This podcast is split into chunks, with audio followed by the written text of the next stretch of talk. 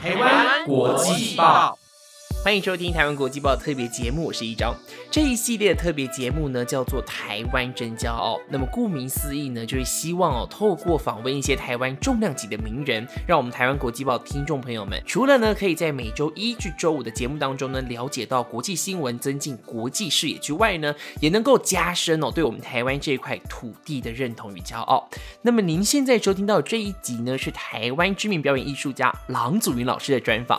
郎姐的专访呢，总共有上中下三集哦。那么这一集呢是第二集，所以还没有听过第一集的朋友，也可以先去收听第一集哦。另外呢，如果你喜欢我们的节目，愿意给我们一些鼓励的话呢，欢迎您在 Apple Podcast 的评论区给我们五星的评论。您的鼓励呢，对我们来说真的非常的重要。最后的最后呢，想要诚挚的邀请您追踪我们的 Instagram，我们的 Instagram 呢会有国际的名人趣事以及每周的新闻重点。IG 的链接我已经放在下方的资讯栏了，欢迎您直接点击并且追踪就可以了。非常的感谢您，也希望您继续支持台湾国际报。欢迎您收听接下来的节目。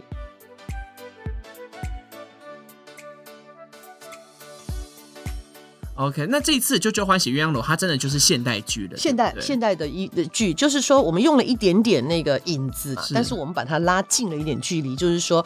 安秀实当上了巡抚，赵盼儿救下了宋引章之后，让他们有情人终成眷属。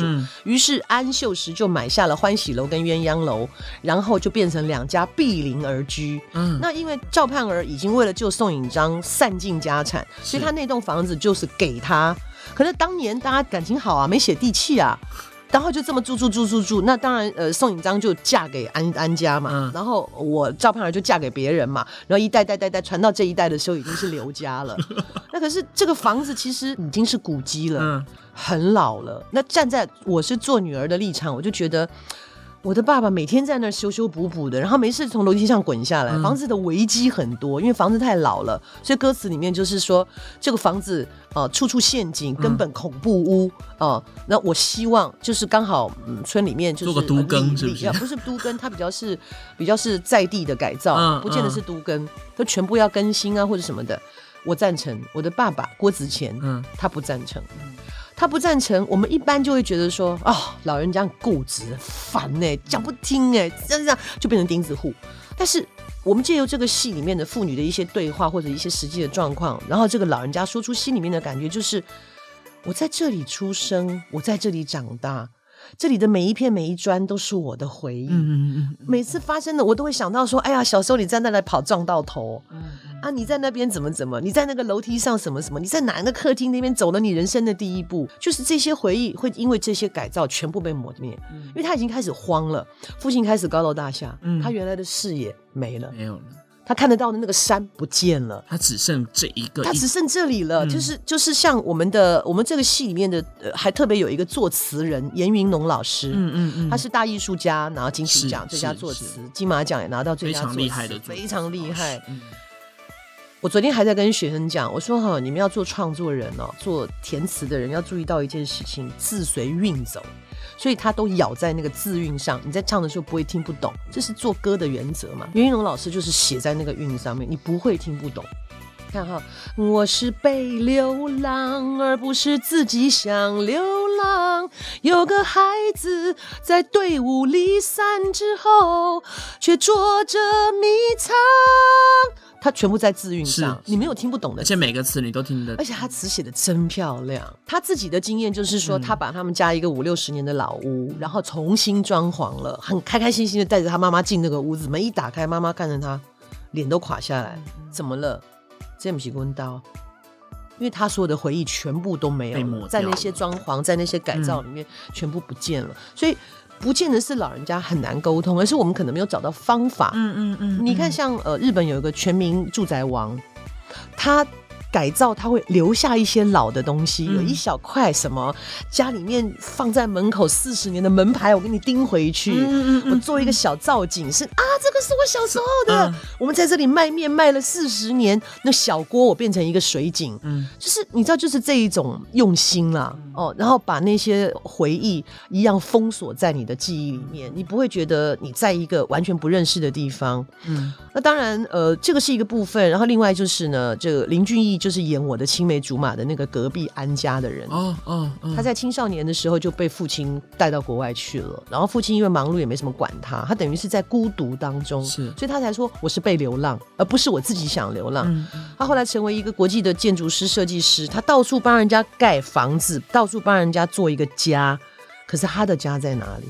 最后因为接到一个改建案的案子，回到了故乡，他也是非常非常的犹豫跟痛苦。是所以他一开始的歌就是我不想念，我不想念这里的阳光，我不想念，他什么都不想念，说反话。说越不想念，其实他近很想念，但近怯乡情怯。对，嗯那因为我这个角色呢，因为就是我们一直到青少年嘛，青少年大概快要高中的那个时候，情窦初开了，所以他的突然离开对我来讲打击也很大。嗯嗯，嗯那这里面到底存在有多少爱情的成分，先姑且不说。可是就是那个从小在一起的，他爸爸也常不在，他老来我们家睡觉跟蹭饭，就跟我们家人一样嘛。嗯嗯那对他就是有一种有一种情愫。嗯嗯那也因为我一直写信给他，他一直都不回。他写了，可是从来没有寄回来。你说他有写，他有写，但是从来没有寄回来。那对嗯我来讲就是没有寄回信嘛。那可是我对他的思念的方式就变成后来这个角色呢，就去考大气科学，后来去当了一个气象主播。我唯一能够找到他的踪迹，就是从气象图去了解他在当地的气象怎么样，然后我想知道他过得好不好。哦，有没有很动人嗯这这个这个很动人，嗯，对嗯，嗯包括嗯。我们台上的舞台设计都有做到这样的一个巧思，就是如果说座位坐的比较高一点的观众的话，你会看到我们那个地上的那个就是走的走路的那个轨迹的梯子，它其实上色看起来就是一个卫星云图，嗯嗯嗯，对。那家奎老师演的是什么样的一个？就是一个从小在我们这个相思里长大的，是我们的好朋友，从小的玩伴。那他就是那种大了之后呢，去外面读书哦，去北部啊，去哪里读书。可是他读书读书，他在外面打拼了一段时间，突然觉得我还是很想念我的家乡，我想要回去，所以他就有一首歌，就是。我想念家乡那个阿土伯家卖的卤肉饭，虽然总是有点咸。我想要我想要去吃我同学家卖的那个芒果冰，虽然每次吃完都有点拉肚子，但是我就是想念这里。个这个词写的好棒，哦对不？对？就是严云农嘛，嗯对嗯对。有时候我们怀念童年的时候，真的很多这种东西，就我很想念。虽然那个东西好啦，现在想想真的也不怎么，也不怎么好吃，但就是因为小时候，就好像那个公园号的那个酸梅汤跟它的嗯三色冰淇淋，说真的，现在冰淇淋口味这么多，这三色冰淇淋以现在的程度来讲，真不怎样。真不说，但是你就是觉得那个就是对了。对，你只要经过那里，我也常常会去那里买酸梅汤啊。嗯嗯对，因为我现在不吃冰，所以我没有办法吃三色冰淇淋，所以就是有很多，他就是变成一个后来回到乡里来为大家服务的里长。嗯嗯，对，是不是还有一个刘国少老师，他演的国少他演的就是奸商，哦，你是说要帮你们家 改造的那个奸商？对对哦，对。但是我这个戏里面就没有纯粹的坏人，就这个建商他也很想好好做这个案子是，所以他才会请了这个国际大设计师来来一起来处理，加上他是这个乡里的人啊、然后然后这个里长就是一心要为大家争取，因为到后来就是每一个人有每个人意见，那那你说，那你们说你要什么嘛？嗯。给我的的的，就是说你给我一个有有停车场的地方，嗯嗯嗯。给我呃到垃圾不排队，给我最新颖的厕所，给我怎么样？大家都有自己的要求嘛。然后就是、那那个建商就在那里听，说天哪，这这你们不能又要又要马儿好，又要马嗯儿不吃草。其实我好能够理解那种改造对于老人家的那种情怀，因为是。我自己我自己小时候是在阿公阿妈家长大啊，那一定很多。对，嗯。然后啊，嗯，我们近几年一直在纠结的一个问题，就是阿妈她是睡在一个毡铺上，嗯就是那种下面还可以放很多酒的那种。我知道大大床，对对对，就是就是客家人的胎明床，对对对，但是因为老了之后，阿公阿妈其实脚都不方便，他们每次睡觉东西啊，对，然后每次睡觉又要爬上去，我们就在想说，那要不要把它打掉？换一个新的。对，然后他们就是他们很反对，就说不能不能打，那不能打。那问他说留着要做什么，他们就说反正不能打，你下回应该要拿手电筒钻到底下的柜子里面，一定会有牙，齿。不是牙齿。搞不好阿公阿妈藏了什么东西不方便给你知道，你也打，哎呀，这太丢人了，怎么被孙子看见了？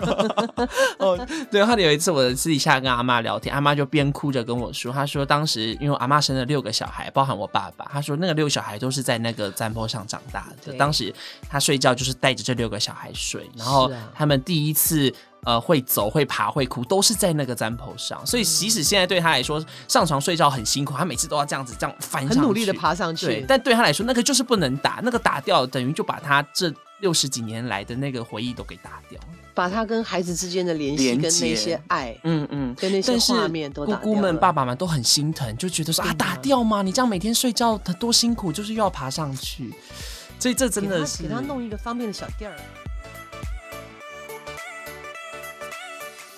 是因为《舅舅欢喜鸳鸯楼》，它前一阵就出现在我在 Facebook 上的贴文，因为我平常很喜欢看剧，这样，所以演算法就会帮我推荐，然后我点下去，看到是李小平导演执手的作品，嗯嗯，没错。所以老师，您第一次跟李小平导演没有？我们二零三年的《舅舅欢喜鸳鸯楼》就跟他合作，就是，所以那个时候还跟您说零三年的那一场，那时候还跟国光借将，还借了六位京剧演员，哇塞，然后。加上那六位京剧演员，加上这个《欢喜鸳鸯楼》，因为毕竟是青楼嘛，莺燕燕什么夯不啷当的，我那出戏就十六个演员。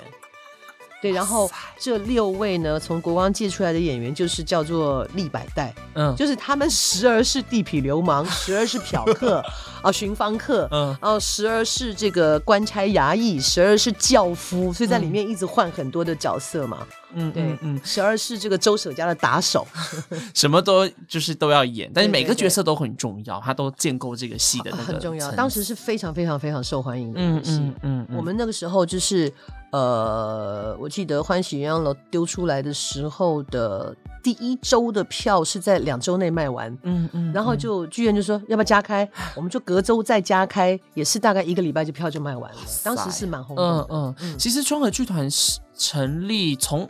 一开始成立是两千年的时候，两千零三年，两千零三年。当时为什么会成立这个剧团？我据说就是郎姐您算是女权运动，没有没有，其实是个平权平权运动。对，说的真好。对对，因为我不喜欢太极端，嗯，就是说男生女生，你从长相、从体力、从很多先天的条件，它就就不一样嘛。哦，那那那那当然，你有第三性的朋友，那个是另外你的选择嘛。我觉得那个都都是都是自由，嗯嗯，所以我也没有特别觉得女人一定。要怎么样？但是，我我我真的是一个公平性。比方说，我们讲的最简单嘛，哦，呃，工作权的平等，是法律权的平等，哦，很多事情的平等。那你说像媒体，现在媒体也是很歧视啊，很歧视我们这种已经过五字头的人啊。嗯嗯嗯嗯，就每一次写到我们，不管好消息坏消息，他的第一句一定是。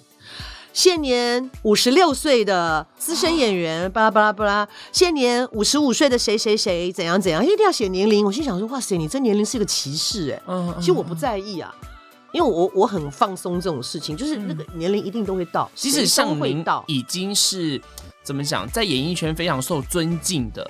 但是看到这个东西，那对你来说还是不舒服。我没有不舒服，我只是觉得很好幼稚啊。嗯，为什么一定要写这个？对，因为我现在的快乐就是我常常会自己找乐子嘛。就是说，哦，OK，好，我开始上五十了。有人觉得说，啊，天哪，五十了，好可怕，好可怕，好可怕。可是我一样，我运动，我吃的很规律，吃的很健康，我持续的运动，我做重训，我身上都是肌肉，然后。重重点是你现在看到我不觉得我是这个年龄，对啊。然后每次人家说，哎呀，王姐，你这样的，我说你知道我几岁？我就告诉他，他就讲不可能。我说对，我要听的就是这个嘛，对不对？那或者是说在工作中找乐趣。我们常常对镜头嘛，然后他们尤其是比现在比较精密的机器，你要用尺量距离嘛，跟焦距有关系嘛。然后我们要站对位置，然后站进来的时候，一般的演员就问说，那导演这样位置对不对？这样 O 不 OK？哈，这样有没有倒？哈，我都不是这样问，我说这样正不正？你一定得说正啊！啊，到后来大家也都习惯这个玩笑，很正，郎姐非常正，超正，那就就是很开心嘛。从生活中找乐子，对啊。其实很多听众朋友们可能不知道，春和剧团一开始创立，其实是希望提供给呃女性演员更多当主角的机会。对，因为一开始的时候，为什么会成立的原因是呃，不管是西方剧场或者说戏剧界啊，就是表演的这个这个领域，都是以男性为主，以男性为主，以男性的角色为主，以男性的故事为主，女生最多跟。跟他平等，或者是都居于次要的位置。那我就在想说，不对呀。那你讲友情，哦，女人的友情更不一样哦。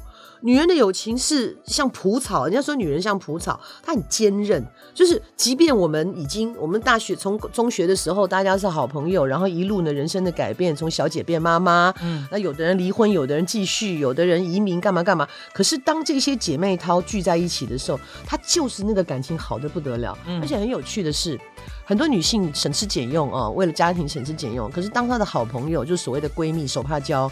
来跟她掉头寸的时候，她是义无反顾的，是就是，然后连老公都没有办法撼动她。她是我，她是我姐妹哎，你在开什么玩笑？这种，就所以所以像我我做的第一个歌舞剧就是《爱情瓦萨比》嘛，是。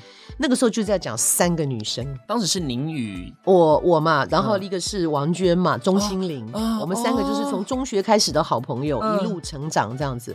然后那个时候找的这个编曲呃音乐创作人就是黄韵玲，黄韵玲老师，我们上一集的，这是他的第一出歌舞剧，对我们结缘的第一出戏。嗯嗯，因为上一上一次我跟呃黄韵老师在访谈的时候，我们说我们下一集要找郎祖云老师，他说哦，我姐妹淘呢？对呀，开玩笑，我们。很好的，对，所以后来中和剧团的创立有蛮多剧，就是希望让女性当主角，不是说一定要把男性压下去，对，没有没有没有，但希望会有女性的观点。对，嗯，你你看像呃这个呃爱情瓦萨比讲女人的友情是哦，讲女人的蜕变跟友情，到最后那个友情很动人。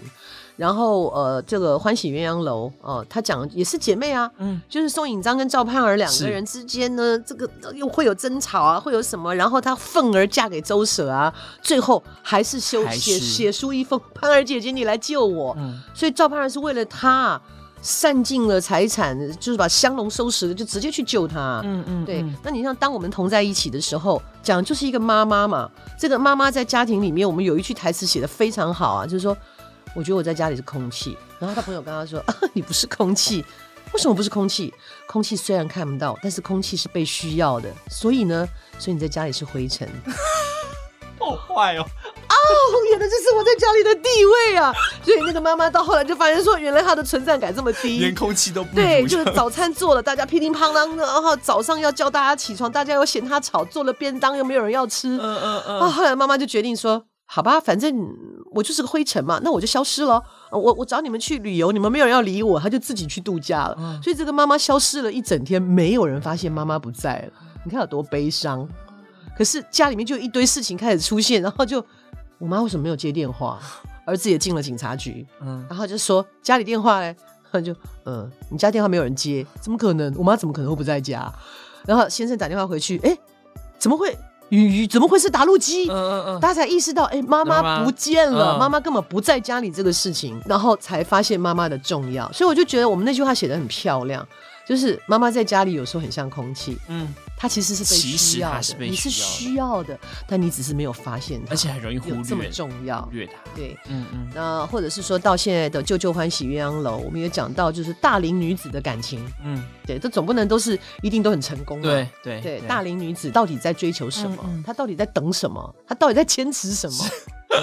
不过春和剧团中间历经一次改名，对不对？这个方便分享一下。没有问题啊。当时为什么会选选择改这个名字？因为当时叫春和道和的和的那个时候，我的想法很简单，就是说这是一个新成立的剧团，要有欣欣向荣的生命。我是春天出生的，嗯，我四月刚好是白羊座，春天出生的，我就觉得，嗯，春天是一个欣欣向荣的感觉，大地回春，颜色变暖，变缤纷。那和的话，就表示它。已经长出来一个状态了，然后它最后就是呃茁壮嘛，然后结穗嘛，所以就春和这两个字。那等到中间，我们有一段时间封箱，是因为我父亲他生病嘛。我在两头烧的状况，我觉得这样子我会没有办法跟我的父亲有更多的相处。嗯嗯。然后再加上我一个人扛得很辛苦，所以就那段时间就先暂时先封箱。然后父亲当时是失智，对对对。当时在媒体上看了很多您的对报道，嗯嗯。就我就最怕我爸把我忘记了，我觉得那对我来讲是人生最大的恐慌，比看到蛇还要恐怖。是是。然后呃，再回头的时候，我跟弟弟，我们中间停的停下来没有做剧场，但是我们拍了很多戏剧，嗯。啊，公共电视人生剧展啦，或者是呃客台啦，或者是大爱台啊，或者是其他未来电影台啊等等，拍了很多戏。然后后来有一天，弟就跟我说：“他说我觉得我们可以再来弄剧场了，我们就开箱。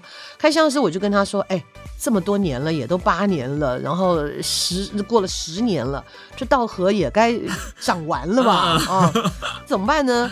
然后我也顺便去问了一下我的好朋友星星王子，我说：“你有什么意见啊？”哦，后来我就跟他说：“改河流的河好不好？同音啊。”他就跟我说：“哎，你这个接骨眼改这个河是好的，是宽广的，是充沛的，川流不息，川流不息的。”我说：“啊，那就河吧。”我还是春天那个意象还是在，所以就变成河流的河。其实我觉得两个都都长大了，嗯嗯，而且河有更多，因为这等于是重新再开箱，有一种要再延续的那个感觉。毕竟它里面的孕育的生物也比稻河多嘛。是是是，而且其实郎姐您一路上做了很多培育新人的事情，包含您开了呃很多像是春和表演学堂、艺人表演学堂，甚至您在呃公司的人生剧展还是学生剧展也都做很多评审的工作。为什么会选择花这么多的心力来希望培养下一代的表演人才。哎呀，讲的恶心一点，就是有人好为人师嘛。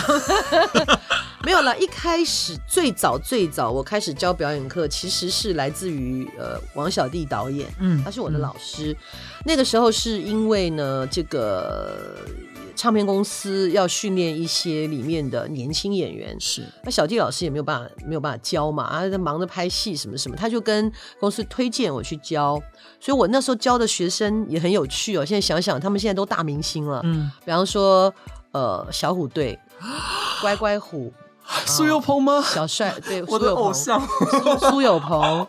跟吴奇隆，吴奇隆，吴奇隆是霹雳霹雳虎，对。然后还有现在的超级大美人徐若瑄，我们的学姐，世新大学的学小萱萱哈。然后还有呃，像张洛君啊，嗯嗯，当时就是在开立唱片公司，当时他们的小虎队啊，红唇族，就是这这小虎队一队、二队，所以有几个在我这里上课。老师，你当时是教他们戏剧吗？教表演嘛，教表演。只是当然那个时候我觉得我还不够成熟，可是我很努力的去设计。呃，我当时因为年轻，所以我就是把我在学校学的那个剧场的那一套，是，就是就是真的是很细的方式在这样的锻炼他们。但是他到后来慢慢慢慢的经验也丰富了，然后我开始理解到这些上课的学生多半都是要打短拍。就是短期班，它不像我们在学校，我是经过五年的训练呐，所以有些东西是你根本来不及教他，或者他现在没有必要的，那我就变成针对影视的状态。我们有时候是根据剧本，有时候是根据他的能力，嗯，然后再做克制化、克制化的表演调整。所以为什么我第一堂课通常都叫评估，我不收钱的，所以我会请你带一件什么事情来，然后我就是看，我就会看说，哦，你是这个说话有问题吗？还是你的声音有问题吗？还是你根本就是没有基础的，还是怎么样？我大概就会评估出你的优缺点，嗯，然后我就按照这一班的学生的状态，我去设计课程。哇塞！所以老师，您每一班都是您评估了学生的状态，然后去设计。我是手工艺啊，你知道吗？你把它教表演是手工艺，表演是手工艺，它不是大量生产。